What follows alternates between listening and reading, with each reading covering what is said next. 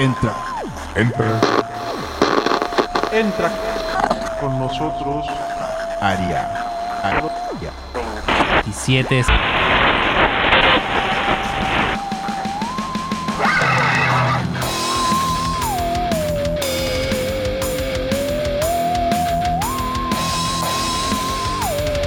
Un disco y diferentes visiones de un viaje musical.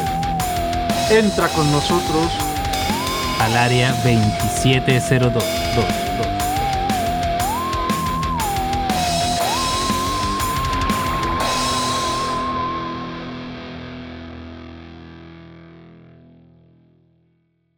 Bienvenidos a Aria, Aria, Aria. Te me adelantaste, Rey. No, no, dale, después lo corto. No, dale. ¿Ah? No, ya, o sea, ¿cuál es lo corto? Ya este es el podcast, weón. Ya aquí iniciamos. O sea, que la gente, que, que- que la gente escuche nuestras imperfecciones. que sepan que somos humanos. Oye, weón. ¿pero ya estamos grabando? ¿Eh? Ah, buenísimo. que sepan que somos humanos, weón. Eso es lo importante. No una inteligencia artificial hablándoles. Bienvenidos. Yo creo que la, inte- la inteligencia artificial no dice tantas huevas como nosotros. weón. Y Probablemente. empiezo en un hablón. Bienvenido. Oh, se pegó. se pegó el software. ¿Qué tal, amigos? Eh, estamos acá en Área 2702, tu podcast favorito hace muchos años ya. Eh, conversando de música, de discos y de lo que nos gusta. Siempre hablar de música y escuchar de las bandas que más nos, nos encantan y nos convocan. Con sus buenas obras, sus malas obras, eh, lo que sea, lo criticamos, la alabamos. Estamos acá para conversar. Eh, hoy vamos a hablar de un discazo. Creo yo, sí, un discazo, criticado, pero es un discazo. Es un discazo porque es de una bandaza, es una tremenda banda, Slayer. Uno de los padres del thrash metal, de speed metal, en los años 80, 90 y hasta ahora sigue vigente y no sabemos cuándo se van a retirar. Ya se retiraron, weón. Son como Kiss, yo creo que los voy a ver. Yo creo que los voy a ver de nuevo. Sí. Dale, dale. Pero... Yo no le creo mucho a que Ricky que se haya ido tampoco, weón. No, mentira. El dinero llama. Entonces dinero falta una llama. gira más cuando sean más viejitos aún. Y el disco es el South of Heaven, disco del año 1988, eh, un disco que viene después de otro disco muy bueno que hicieron y es ahí las conversaciones, porque hay mucha historia y mucho contexto en el cual sacaron este disco históricamente y en un contexto del metal el cual también se vio no sé si obligado, pero muy influenciado también de nuevas tendencias. Rega. Le, le pegó mucho, creo Le yo. pegó mucho. Rega, ¿qué opinas tú de este disco? Mira, lo más impactante para mí de este disco es que cuando salió yo tenía cuatro años. Sí. Al tiro, al tiro. Legal. Em, me pareció tremendo trabajo. Tremendo trabajo. Slayer es una banda. Bueno, Big Four, ¿no? Em, Estamos hablando de los, de los, de los, uno de los cuatro. claro, weón. total. Em, pucha, un trabajo, un trabajo increíble. em, criticado, como tú decías, incluso por ellos mismos. Sí. Eh, igual hay más más adelante hay, hay algunos detalles curiosos de, de ese tema del, del el, el no gusto al disco por, por alguno de los integrantes. Pero la verdad es que es un trabajo impecable en muchos sentidos. Yo creo que ahí para hablarnos de la historia le voy a dar el pase al profe. Al profe. Don Carlos, el profesor. Por Eh, favor, Heaven salió en el 88, pero hay que ubicarse en el contexto para poder analizar, ¿sí? O sea, porque el 88 eh, ya empezaba a ser una época de cambios para, para todas las bandas de metal, ¿sí? Eh, primero, la que en ese momento podría ser la banda más grande del mundo, eh, perdió el, el... sac- sacó el primer álbum con el nuevo integrante que era Newsted, ¿sí? Eh, otra banda grande fue Maiden, metió sintetizadores. Sí. Eh, creo que para ese, en ese instante eh, Ozzy ya no estaba con Black Sabbath, sino que Ozzy intentaba hacer su carrera solista. Entonces han pasado el, el 88 hacia acá fue bastante cambiante en las bandas de metal, ¿sí? Y centrándonos en el South of Heaven, eh, es un disco que también cambió el sonido de Slayer, porque Slayer venía de tres discos anteriores que eran mucho más rápidos y agresivos. En el, el, el Sound of Heaven le baja un poquito el cambio a el ritmo que llevaba Slayer, le baja la velocidad. A propósito. Y yo creo que ese es el factor que hace que eh, sea amado y odiado. O en mi perspectiva, yo creo que es un disco que envejeció bastante bien. Sí, creo que eh, una de las canciones que más me gusta de Slayer está en este disco.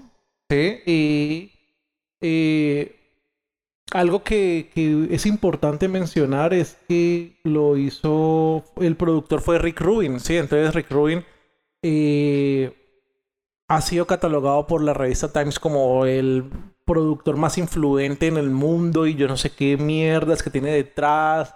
Y ha trabajado con hip hop, mucho estilo, metal. No solamente. Uh -huh. Sí, entonces eh, creo que este disco tiene mucha calidad y fue hecho a la medida Tal vez no para el momento, en el 88, pero si lo miramos en, no, en retrospectiva, por lo menos si lo escuchamos en el 2005, 2010, creo que es un disco selecto, perfecto.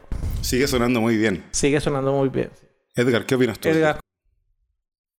Bueno, eh, a ver.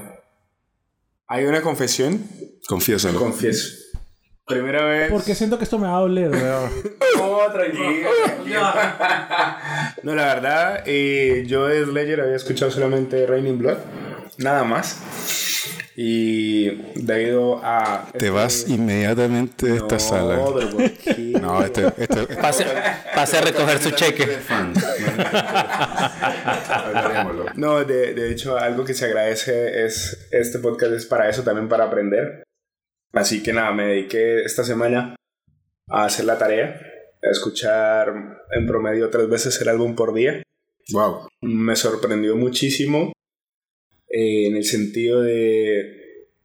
Para ustedes puede ser que bajó la velocidad. Yo como no he escuchado nada, para mí es agresivo. ¿Te acelerado todos esos días? Sí, un poco. ¿Pudiste dormir? Sí, sí, sí. Apenas salgas de aquí tienes que escuchar el eh, Hella White.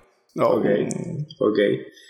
Eh, sentí que por momentos tenía un sonido del Ride the Lighting. No sé por qué sentí eso. ¿Te evoca un poco metálica? Sí. Pero sobre todo ese álbum. Lo hablé con Rega el otro día que estábamos juntos en una competencia. Eh, le dije que más o menos me sonaba eso. Tenía, hay algunos temas que son muy leves.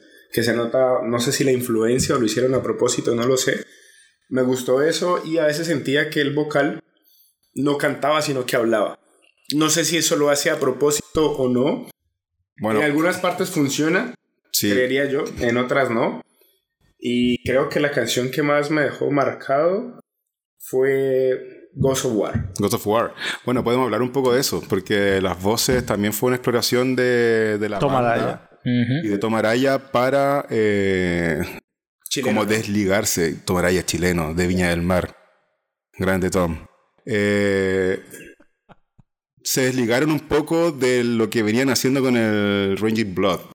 Y yo creo que así nace South of Heaven. Y vas a leer en muchos lados, en todos lados, como, que dicen cómo compusieron el South of Heaven. Y es netamente hacerle una hacerse una diferencia y tratar de, de no compararse con el disco anterior. Porque el disco anterior fue tan bueno que ojalá habláramos de él también, pero después en otro capítulo. Pero me gusta esta influencia de hablar del South of Heaven porque termina siendo como esta transición que ya hablamos también de la Justin for All, de que es una época donde las bandas buscaban nuevos sonidos. Y eso es lo interesante, porque al final tratar de no mantener el mismo sonido siempre, y yo creo que se esforzaron un poco a bajar el beat, a, explorar con nuevas voces y hacer un disco totalmente distinto para que no sea comparable y no eh, estar mm. Bajadeando con eso. Toma, ahora ya está cantando más. En, en, Canta en, más. En, los pasados, en Raining Blood, Hella Wait, él gritaba más. no, mm. sí, en este, en este se está centrando en, en vocalizar de una forma distinta. Claro. Y probablemente al cantar más despacio eso le ayuda. Pero, mucho, a, mucho o sea, más. Hasta melodías. Hasta, hasta una melodía hay por ahí que dices, oye, esto no. No suena a la voz de Slayer tradicional. Claro.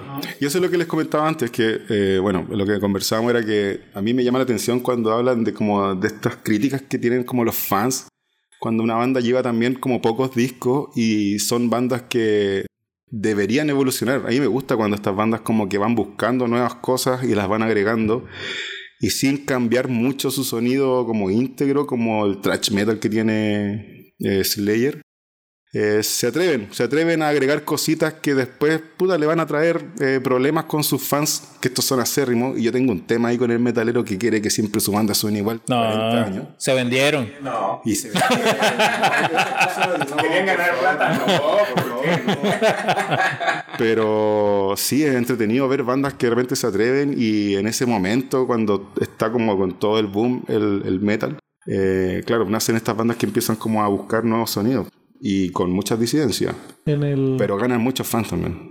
en el 88 estaba el glam muy, muy en furor. O sea, había Whitesnake, Guns N' Roses, Poison. Es, había- estaban muy en furor. Entonces yo creo que Slayer le dio un toque distinto a la época, como un toque más pesado. Igual, igual creo yo que los ochentas fueron... Hubieron demasiadas ramas, no sé si llamarlos de rock o metal, por decirlo así, pero lo que hace parte de Slayer, Metallica, seguramente Megadeth y seguramente un par de bandas más entre trasheras y heavy metal, tuvo que haber sido muy complejo componer ciertas canciones. Precisamente por todo ese auge nuevo que se estaba presentando. Entonces, por eso te decía que quizás para ustedes no es tan agresivo, para mí lo es. Para la época, no escuchando los anteriores, creo que es una propuesta agresiva respecto a lo que se daba en ese momento. Mm. Sí, lo es. Ahí yo tengo un, yo tengo un alcance ahí, porque creo que mm, no es lo mismo agresividad que velocidad. Ya. O sea, eh, tú escuchas el, el, el Raining Blood y es muy rápido, pero el sonido de, de South of Heaven es mucho más sólido. Literalmente sien- sien- es como. Bueno, ahí está un- uno de los detalles de este disco, es la mezcla. Que ahí el, el Rick Rubin, que obviamente ahí puso su, su peso. Y en la mezcla la batería está como enfrente. ¿ya? Está, para mí está en primer lugar la batería, luego las guitarras y, de- y la voz de Tom está al fondo. ¿ya? Sí, también Entonces, se- e- se ese tema de, eso. Ese tema de esa batería de, de, Lombardo que te está dando en la cara, este, le aporta una agresividad súper eh, seca. O sea, te están cayendo a palos a ti. De hecho, mira que sentí también, no sé si era el, el presupuesto que se manejaba ese momento, pero se escucha no como un álbum del presupuesto de los 80. Sí, claro, por lo que es Puede que ser que sea- se suena un poco más Es atrás. que para pero, ese pero disco- puede ser la mezcla, no había Sí. pensado en eso. Tanto para el Roger Blood como para el Sound of Heaven, la plata llegó. la plata llegó. Sí. No, pero es que, Edgar, cuando puedas escuchas el, el Hell Away, ¿no? es, es como si lo hubieras grabado con un celular. Sí, es un salto O sea, gigante. el- es un salto gigante. En tener el sonido del Raining Blood y el Sound of Heaven, subieron 10 escalones. A, a nivel de producción y calidad de grabación, subieron 10 escalones. Sí, el. Que, que se me olvidó lo que iba a decir. El. Bueno, rellenamos con comerciales. No, no, el, el, el, el Sound of Heaven para mí es uno de los discos más sólidos, ¿sí? El, porque no solamente uno mirar eh, lo- lo- los cambios a nivel de composición, sino que se vuelven un poquito más políticos, ¿sí? Eh, la canción, o sea, no hemos llegado a ese punto, pero me adelanto. La canción que más me gusta de este álbum es Silent Scream. Sí, y eh, la canción trata de el aborto, sí, pero no te muestra una realidad pro o contra aborto, simplemente te muestra lo que es el aborto, pero te lo explota en la cara Claro. de una forma cruda, sí, y eh, al final, tal vez muchos años después, puede decir que era una canción que trataba... Sí, sí, porque ellos no te, no te dicen, yo estoy en contra del aborto, yo estoy a favor del aborto, no, simplemente te dicen lo que el aborto es, pero lo dicen en la forma cruda, diciendo, men, van a haber gritos y gritos que no vas a escuchar. Sí, Claro. entonces, Mm. el, el, el, el, el- el- eh, eh, para mí esa es la mi canción preferida del álbum. Y las demás letras se empiezan a volver un poco más políticas. Sí. Sí, Cause of War. sí exactamente. Y, y esa parte me gusta mucho. Sí, tiene, tiene sentido. Igual, o sea, la comparación ya absurda que siempre se da, pero es como es que escuchar el Unjustice for All también el mismo año. Sí. Fue un, fue un auge quizás de inspiración en Estados Unidos, siendo también un país muy adelantado también en estos temas, donde ya, ya el aborto en algunos estados de repente en algunas partes era permitido, siempre se ha ido un poco más adelante en esos temas. Y, creo que son temas muy vigentes también como para lo, lo que pasaba con el sueño americano, etcétera, las guerras. Mm. Y creo que daba mucho material para que estas bandas estadounidenses tiren letras políticas, pues era muy lógico. Pero sí, tenéis razón. Es Ajá. un disco que, claro, se, se, se escapa un poco más de este como de trash, así como de- Tradicional. De hablar de sangre, de satanismo, que era como estaba identificado Slayer, Ajá. y empezar a tocar temas más contingentes. Sí. Y le dan el clavo, creo yo. Sí, la- la- las letras en este álbum están mucho más evolucionadas. Pero eh, voy a volver a lo que dijo Rega ahorita. Eh, vean la batería. Weón, el- Sí, el- el- sí. el- el- la pusieron enfrente. Dave Lombardo toca perfecto, weón. Pero Dave Lombardo es- perfectísimo, güey. Dave Lombardo, yo creo que es tal vez mi segundo o tercer baterista favorito en el metal. ¿Sí? Y simplemente tú escuchas cualquier canción y sientes que la batería está de primera. Sí, la batería está llevando toda. Y creo que es una de las partes que más me gusta del álbum porque, eh, según leía, eh, Kerry King y Jeff Hanneman no se ponían muy de acuerdo en cómo, cómo proceder con el álbum. Porque unos tenían unas ideas, otros tenían otras. Entonces a veces siento que, que, que de pronto las guitarras en este, que en este disco no las llevan. O sea que no... Tienden a competir un poco. No necesariamente competir, es que no se ponían de acuerdo.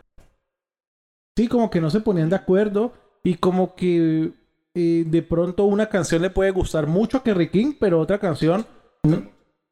Ah, sí, sí pasa, sí. Sí, entonces como que no se ponían de acuerdo, ¿sí? En cambio, Dave Lombardo y Tomará ya eh, lo elevan. Sí, creo que para mí esos son los dos principales en este álbum. Sí, tiene mucho juego de voces. Eh, pero la batería sí. Oh, el Raging Blood tiene, tiene, un, tiene un sonido de batería que, que yo lo siento un poquito más seco que este. Pero este tiene un aire, la caja como, como ralentizan un poco el tiempo. Se notan más los golpes de caja cuando lo tocan. Y la caja tiene como una resonancia y un reverb. Y tiene como un aire, como que llena mucho el sonido del álbum. Tú sabes que ahora que lo escuché de nuevo, cuando lo, lo primero, en lo primero que pensé, eh, cuando arranca el intro, o sea, cuando termina el intro de South of, South of Heaven y, y arranca la pista, me acordé fue eh, sentir Pantera.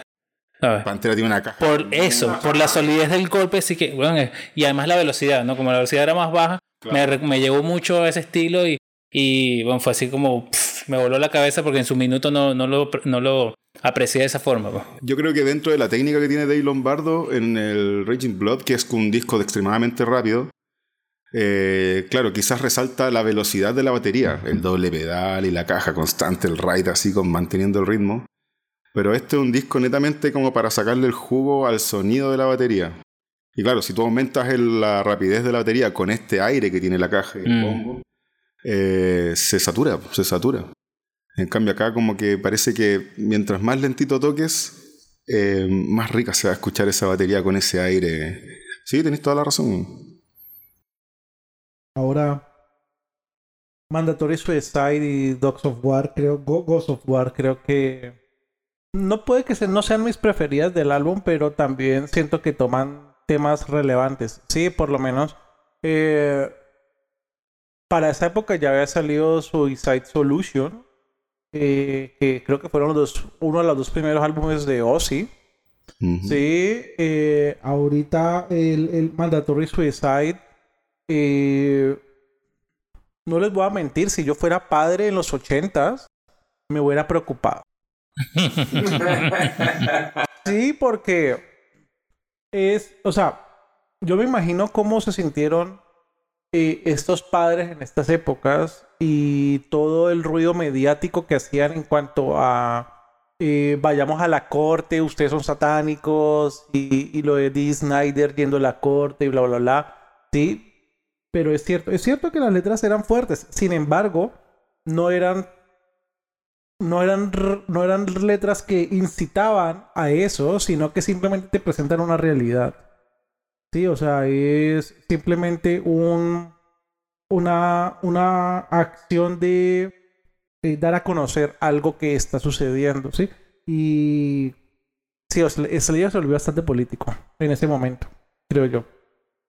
Es bueno eso que pasa con las bandas que son como las más grandes en realidad cuando hablamos del Big Four, porque estamos tocando a Slayer, ya tocamos a Metallica, a Megadeth, quizás nos falta Anthrax, pero, Mm. Es hermoso Anthrax. pero son cuatro bandas que en ese tiempo tocaban temas contingentes po, y no por nada pasan a ser, bueno, quizás por sus influencias también musicales, pero creo, siento yo que las letras y los- las temáticas de sus discos eh, lo llevan también a un nivel un poco más superior Sí. comparándose con otras bandas metaleras que de repente siguen hablando del cole flecha. Sí, por, eh, estos tienen como un avance ahí, siento yo. Mira que a mí Creator me gusta mucho, weón. Pero Creator ha sido el mismo desde que empezó hasta hoy, weón. De hecho, vinieron hace poco, ¿no? Sí estuvieron en el, en el Monsters of Rock, Ah, ¿no fue? O en el, no, el Metal Fest. No, me- Metal Fest, es Sí, algo así. Sí, sí. rock, ¿no? Sí, sí. pues era- ya- es que el No, sonido y- Creator, claro, es como estar escuchando en los 90. Sí, weón. Y, y, y, y no me malentiendan. Me gustan, todos los álbumes de Creator me gustan. Sí, incluso hasta el Endorama que es pésimo, pero me gusta. Sí. Y las veces que he tenido la oportunidad de ver a Creator los he visto. Pero escuchar un álbum de Creator en los 80s y escuchar un álbum de Creator en los 2000, eh, yo lo siento igual. Sí, yo lo siento igual. O sea, probablemente sube la producción en cuanto a calidad, en cuanto a, a- a publicidad, en cuanto a mejores artes, mejor grabación. Pero los conceptos son los mismos. Claro. ¿Sí? Y Creator es uno de los grandes alemanes. O sea, es una de las mejores. ¿Sí? Pero se quedó, encontró su fórmula y se quedó bien. En cambio, las bandas que cambian, Slayer, Metallica en su momento, sí. Y siento que me dan más, más vida, creo yo. Es parte de una evolución. Al final, como. Mm. Ahora, uno, uno es medio contemporáneo con la historia de estas bandas, siendo que no las escuchó desde niño, porque uno no nace eh, escuchando metal. Pero cuando escucho Metallica, cuando escucho a Mega, de, en este caso también Slayer, como que cuando es- escucho los temas que sacan ahora versus los que están sonando antes en esos años, es parte, una cuestión muy personal, pero siento que como que evolucionan así como uno también va evolucionando. Claro. Y uno no siempre es el mismo desde niño, po. uno siempre va teniendo cambios y distintos gustos. Y siento que las bandas también tienen que hacer lo mismo. Y cuando hablamos de estas bandas, eh, con los años que tienen, yo nací en el 83 y es prácticamente casi como en esos años por ahí que nacieron estas bandas, eh, ya tienen los mismos años que yo, pues, O sea, imagínate. estás queriendo decir que creció contigo. Yo soy Metallica. Qué bello. Qué hermoso, güey.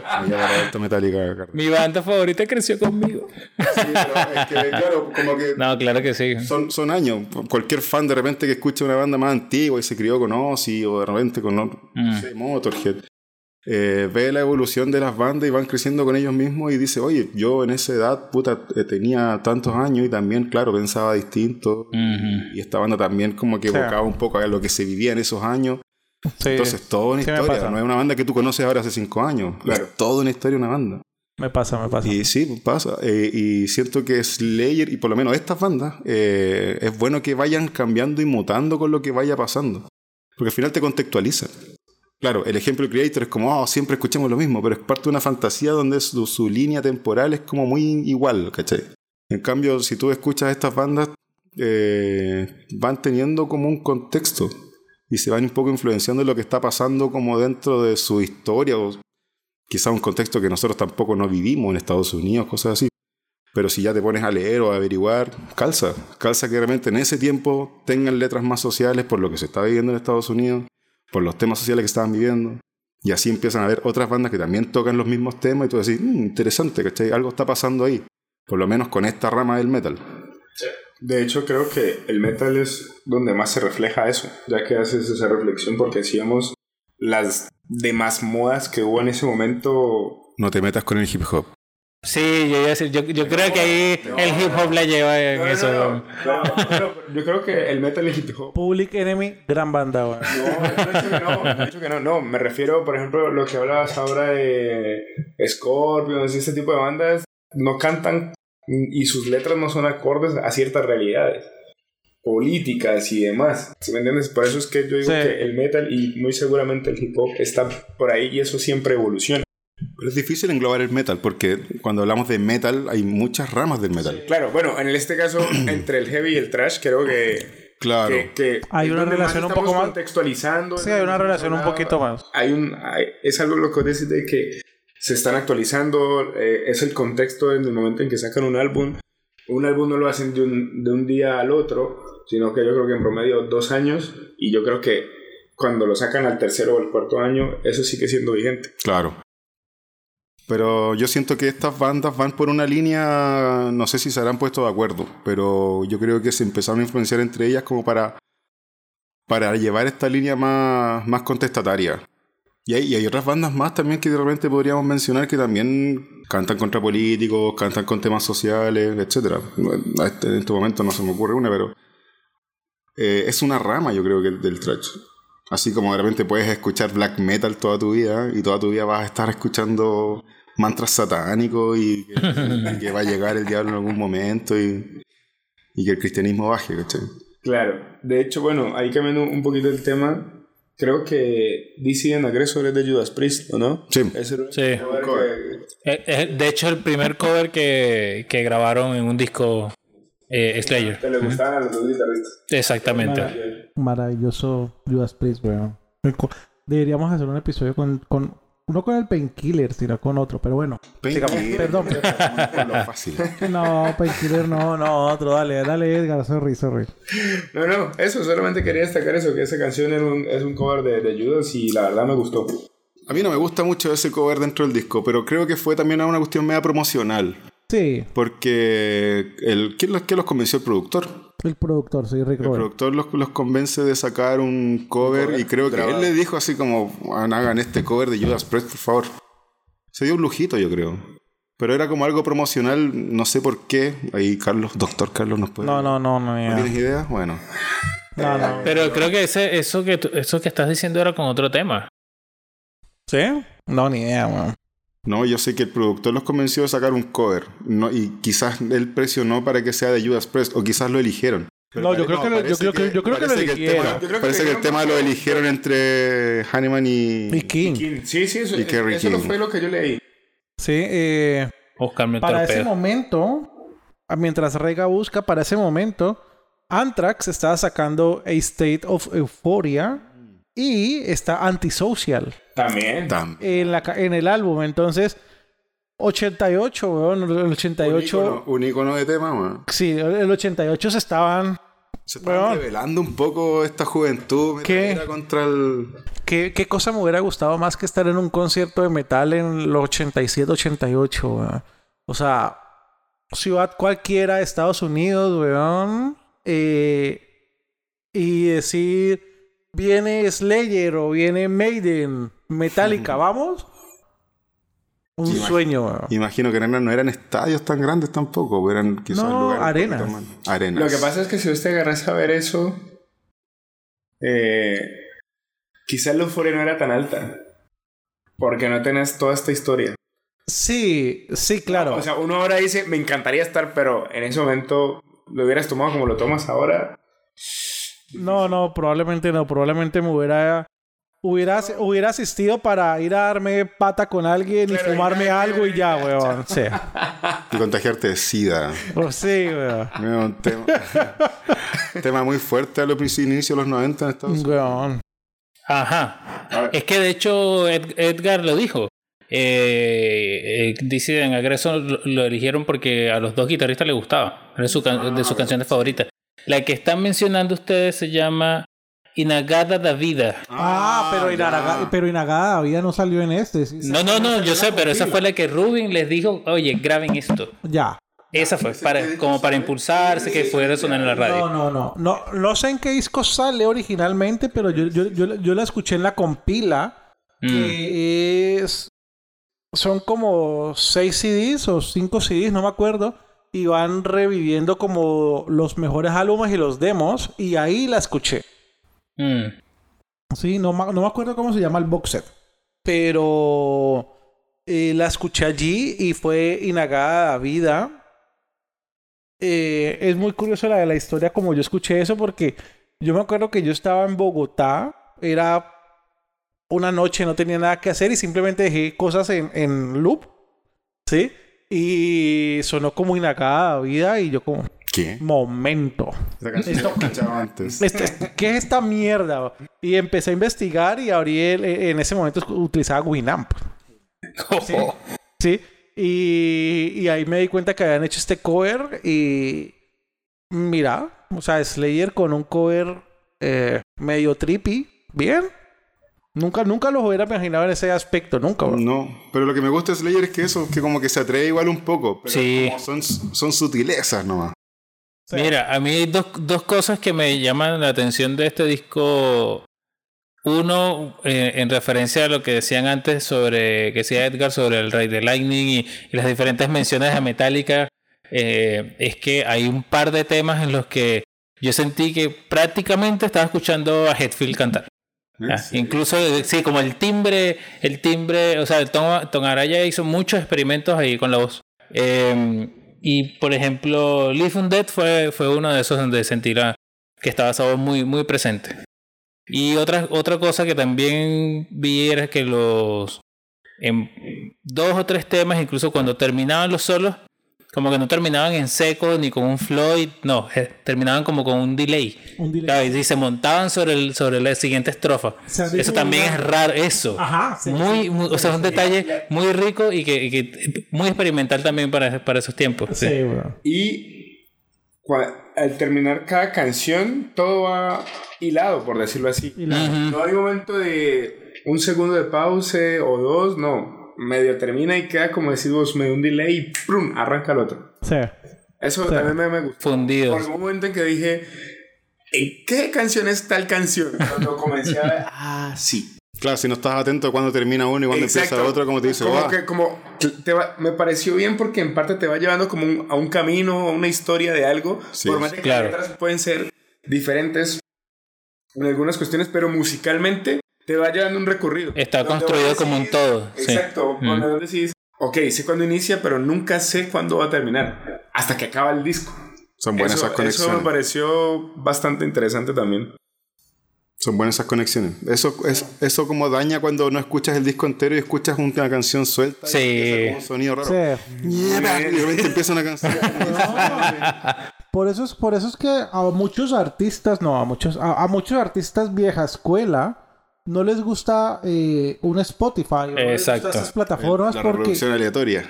el aleatorio, weón, porque eh, eh, el random te tira lo que sea y vos no tenés contexto de lo que está sucediendo antes o después y simplemente te entregan un pedacito de algo, pero Bueno, después quizás podríamos hacer un capítulo netamente de eso, porque hay un tema ahí entre la escuela del Spotify, que es la escuela del single, ajá. Están Ujú. sacando ahora single y de repente sacan, no sacan ni discos, sacan puro single de muchas cosas. Y esta, no sé si moda, ojalá que no sea moda, porque si es moda se va en algún momento, pero que se permanezca en el tiempo de escuchar vinilos o discos enteros. Sí. Mm. Y eso ha vuelto un poco como a romantizar, escuchar como una obra completa, cosa que las nuevas bandas de repente no la tienen. Y se pierde el mensaje del disco también. Sí, el, La dejo ahí. Tengo varias anécdotas, pero me gustaría hablar sobre eso porque siempre he sido una persona que escuchar el álbum completo. Sí. De hecho, parte de las razones por las que hicimos esto, o estamos haciendo esto, Es netamente por ese eso. Es otro objetivo. Para revalorar un poco el- An- el- la obra completa. Antes de, antes de preguntarle la canción favorita, quiero como hacer como un tributo porque estaba leyendo acá en Wikipedia y dice, donde están los créditos de las canciones. ¿sí? Y dice, toda la música hecha por Jeff Hanneman. Ah, bueno. Increíble. Hay un datito de este disco. Weón, o sea, Hay un datito de este Increíble, disco o que sea, Kerry King eh, tuvo problemas con su esposa en este disco. En estos Ah. Ah, el, el- Estuvo un poco ausente de la ¿Ah, sí? creación de los temas. ah, ok, ok, ok. Entonces, cuando le preguntan a Kerry King, y por eso también no le gusta mucho el disco, es Porque él no tuvo mucha colaboración, no estuvo muy involucrado. Y coincide con este, bueno, ahí lo declaran, creo que hay un documental también ahí escritos por ahí.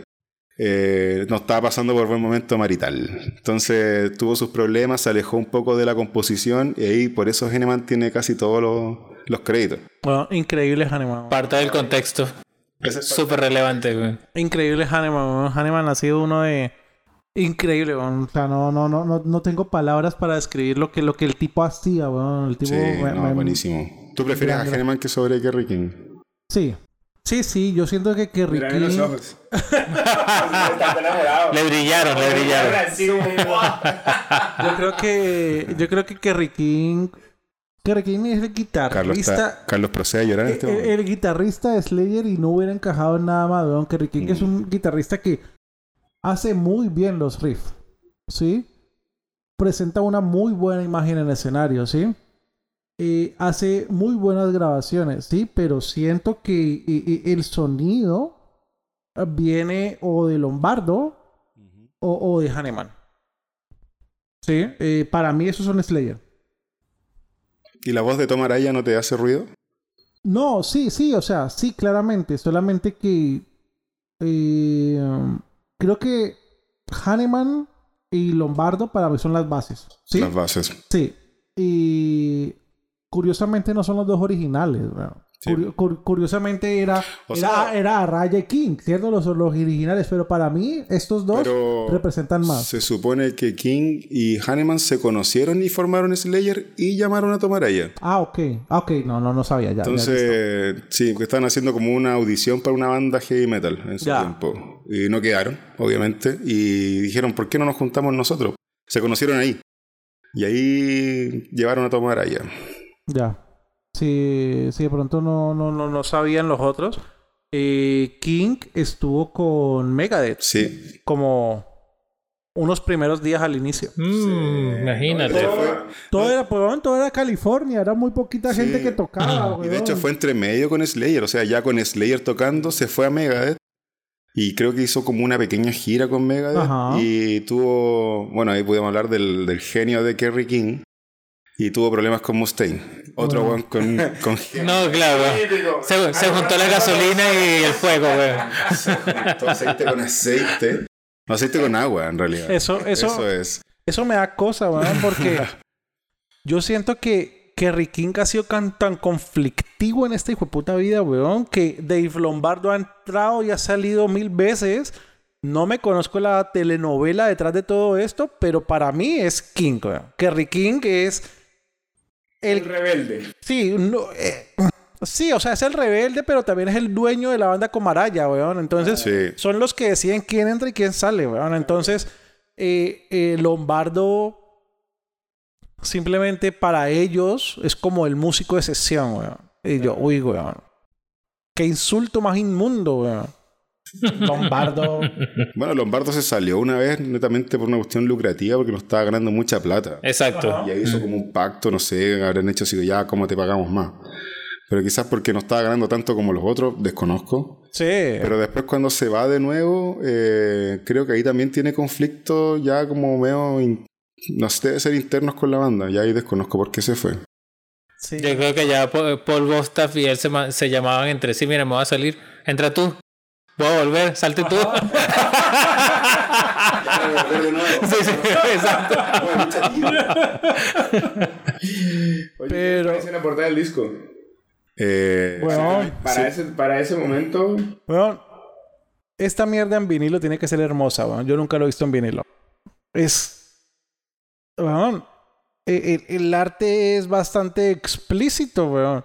Y tristemente ahora tiene ese sello de, del Parental Advisory, Ujú. pero antes no. Entonces, eh, me gusta.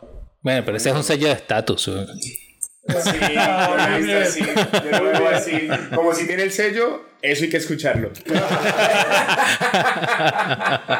¿Qué es esto, Cristian Castro? Para entrar. A mí me molesta un poco la carátula porque tengo un tema con la simetría. Ok. Y como que no. Como que siempre me he encontrado que el cráneo está como un poco inclinado hacia un lado. A ver, don arquitecto, cuéntenos. ¿Qué hay? ¿Qué hay de malo en la portada? ¿Dónde está? no, sí, neta- es netamente como la parte simétrica entre el logo a la izquierda, en la oscuridad del cráneo por la derecha. Ya, Pero ya. sí, las gráficas me gustan mucho. Pero yo prefiero la, la portada del Ringing Blood. Sí. Esa conceptualización como del infierno que tiene ahí. Ajá, sí, sí, es, Es un concepto, es un concepto extraño. Pero, listo. Canciones favoritas. ¿Quién empieza? Yo, A ver. Eh, bueno, South of Heaven me gusta mucho porque creo que es un tema donde empieza con la propuesta. Y personalmente, claro, la queréis tocar, la queréis tocar siempre. Y ese intro, para mí, la guitarra, pe- pesco una guitarra y dices, oye, ¿te sabía algo de Slayer? Y yo empiezo a tocar esa. Y me la sé hasta el inicio y después, chao, no toco más. Pero creo que ese es un tema que también me trae muchos recuerdos personalmente. Y bueno, siempre hablan de Mandatory Suicide, pero te doy el crédito también. Silent Scream, bueno, es muy, muy Silent buena. Scream. Yo creo que ese pack, ese pack lento del South of Heaven y después se van a Silent Scream, como que esos dos temas te dan una señal. Sí. Y ahí al tiro te dicen, mira, este disco es esto y esto. Nada más. sí. Después ya te empiezan a mostrar un repertorio. Pero más encima, como se ligan ese tema con lo que hablaban esto, como que te dejan las guitarras puestas. ah, tararán. te, muestran, te muestran los dos Slayers de ese momento. Sí. Y creo que ahí cierra, cierra un solo tema. Para mí esos dos temas son los más, más Sí. lindos de escuchar. Edgar. ¿Top 3 o la mejor? La que tú quieras. Como tú quieras. Ah, muchas gracias, amigo. Y paso. Aquí estamos en libertad. Todos, ah, me gustan todos. Bueno, yo he dicho dos War, pero la verdad me quedo también entre con esa y Mandatory Suicide. Mandatory Suicide, bueno, ese, ese es uno de los temas que más gusta al, al público. Sí. Vieras Heaven y Mandatory. Creo que por, por data la más escuchada es Soul Food Heaven. No, Sí. de ese álbum es la más escuchada. Probablemente. Pero no, eh, yo la verdad, entre las 5 y las 6, la verdad quedé impresionado. Como te digo, como yo nunca había escuchado Slayer de la manera en que nos estamos enfocando y escucharlo tres veces, casi, casi que por cinco días. claro, ya la tercera álbum me cayó totalmente en la cara y fue como venir esto. Es una cosa muy interesante. Terminaste hablando como Tom Araya final. Estamos hablando todo así. Pero eso. Bueno, dale, Rob. Rega. No, ya. Rega, rega, rega. Yo, eh,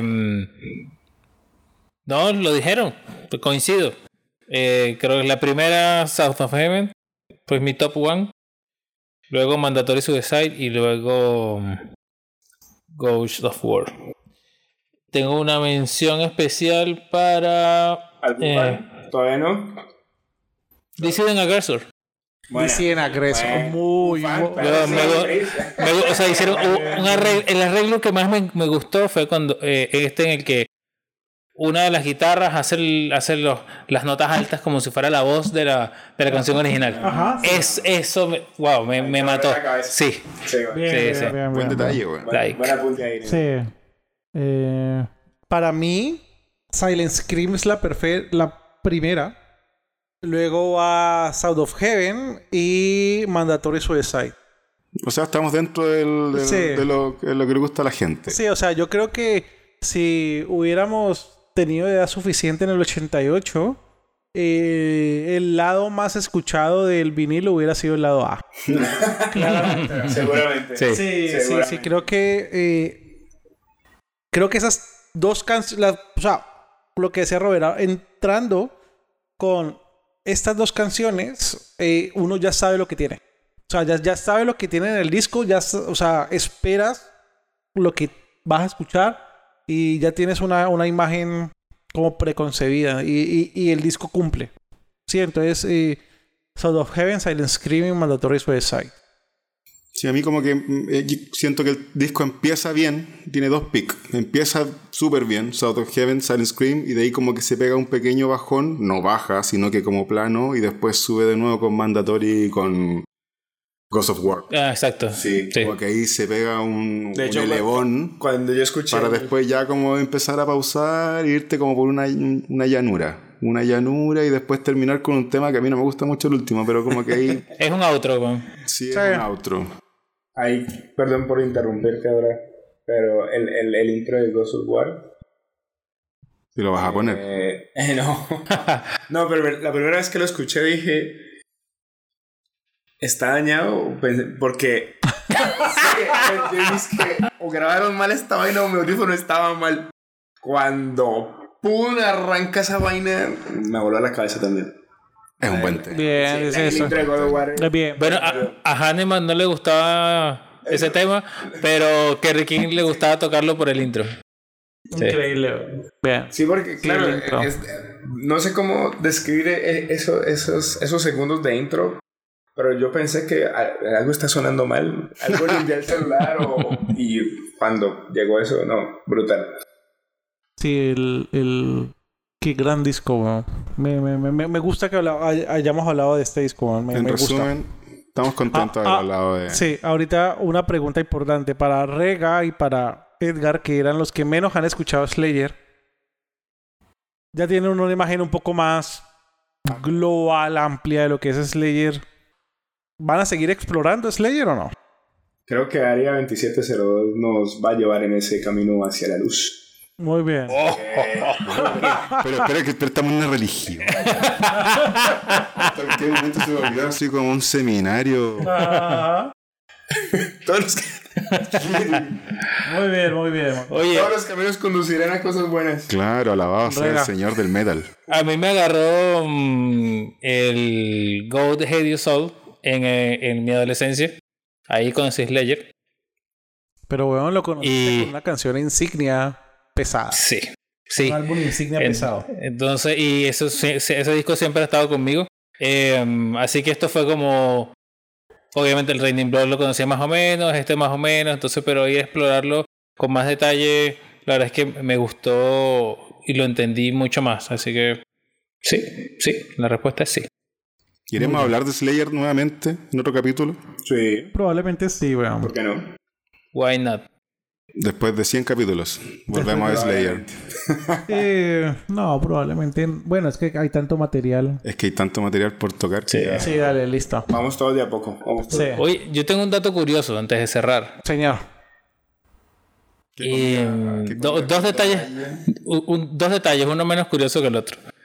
Número, número uno, a pesar de que los, hablamos de que los integrantes no estaban tan contentos con el disco, igual South of Heaven y Mandatory Suicide fueron- son casi fijos, o fueron casi fijos en, en- en todas las giras que tuvieron de ahí en adelante.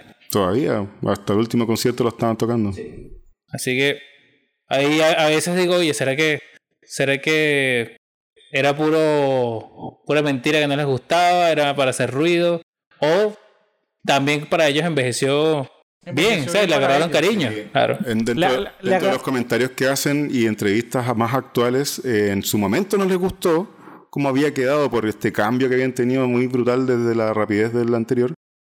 Pero cuando le preguntaban ahora cómo, sí, le- les gusta. Quizá hay un par de temas que no les Mm. gusta tanto, pero el disco sí envejeció y en realidad el comentario global es que ese disco es un discazo. Sí, sí, Envejeció bien. Sí. Y hasta para ellos. Sí, acá. Y el segundo es, y me, y me acordé por lo, por lo que eh, había mencionado Edgar de, de la, de, la, velo- de la velocidad del fraseo de Tom Araya. Y es que ellos en varios momentos han tomado inspiración de, a nivel de estructura del hardcore punk. mira.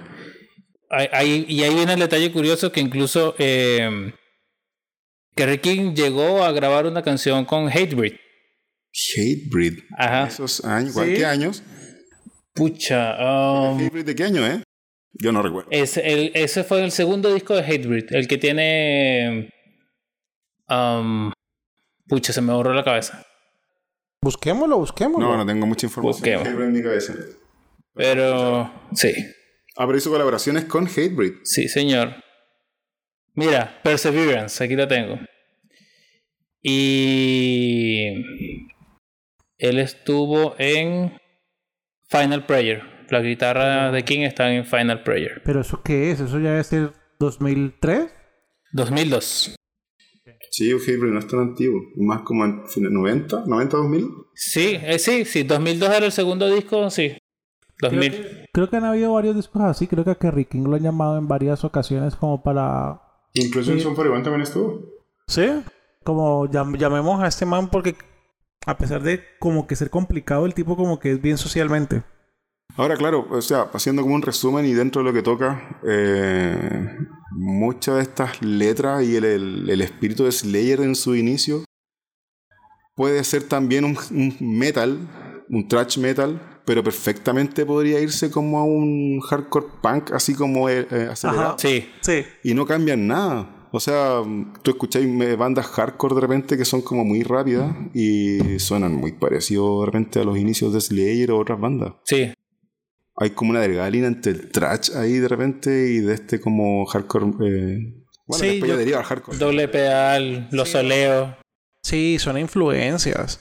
Sí, por lo menos eh, Motorhead de Addicts eh, fueron influencias para toda esta gente. ¿verdad? Sí. Sí. Y listo. Bien, señores, Bueno, muchas gracias. muchas gracias, Gracias por escucharnos. Pronto. Síganos en todas las redes sociales que encuentren. No me las sé todavía, pero se las dejamos en los links. Síganos ahí en Instagram. Eh, ¿Vamos a tener Twitter? No, a mí no me gusta. No Twitter. sé. No, Twitter, no. No, yo creo que por ahora Instagram, ¿no? Eso, eso. Y, Instagram está bien. Y bueno, en todas las redes sociales que le vamos a ir comentando. Sí, y este podcast va a estar en Apple Podcast, Spotify, en cualquier plataforma que nos sigan. Simplemente denle en follow que cualquier cosita sirve. Eso. Cualquier, cualquier like es cariño. Recuerden, área 2702. Área 2702. Área 2702. Eso, muchachos. Chao. Chao. Adiós. Aquí va la outro que no tenemos. Ajá. Un mundo de... Sal- salud. Salud vacío. Bueno, bueno.